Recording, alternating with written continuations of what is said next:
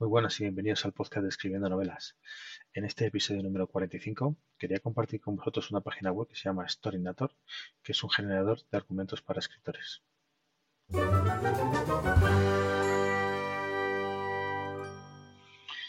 Bueno,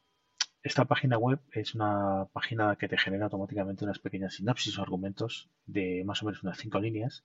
de manera automática y con solo pulsar un botón. Es un proyecto que se llevó a cabo hace varios años es una página web que está alojada en Blogspot y, aunque no se actualiza esta página web desde hace bastante tiempo y los artículos son del 2017 los últimos, sí que es muy útil porque este tipo de generadores de argumentos eh, son evidentemente eh, atemporales. O sea, lo puedes usar cuando quieras, no hay ningún tipo de, de, límite, es gratuita la página y, y, con solo pinchar un botón cada vez que le das, pues te genera un argumento diferente es muy útil pues para esos momentos en los que pues, no tenemos la, creatividad muy fina y necesitamos pues de, ideas que nos inspiren pues para, crear nuestra,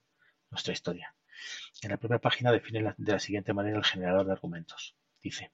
este generador de argumentos de historias proporciona dos personajes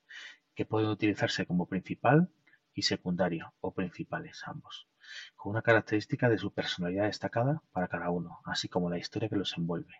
También se da un tercer personaje que puede realizar las veces de antagonista y se especifica qué estilo o estructura debe tener la narración, además de plantear dos temas que deben ser tratados en la historia. Es decir, que te da una base para poder escribir una historia. Después de la caja, de esta caja donde pues, se genera automáticamente el argumento, nos deja una frase que es bastante curiosa que dice el argumento generado tiene poco sentido o es inverosímil, saca toda la creatividad para que algo tan disparatado le llegue al lector como algo natural y con sentido. Y esta frase es curiosa porque muchos autores, muchos escritores nos dicen siempre que, lo importante no es la idea que tienes, sino lo que, lo que eres capaz de hacer con ella cuando la desarrollas. Y, eso es, es, cierto, no es, no es, es muy importante la idea cuando la tienes, pero es mucho más importante que eres capaz de, de, pues, de desarrollar con ella y,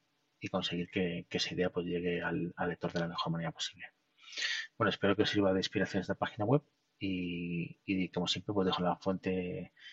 eh, dejo la nota del programa la fuente de, la página que es storynator.blogspot.com y, y como siempre eh, esta y toda la nota del resto del programa en escribiendo novelas.com.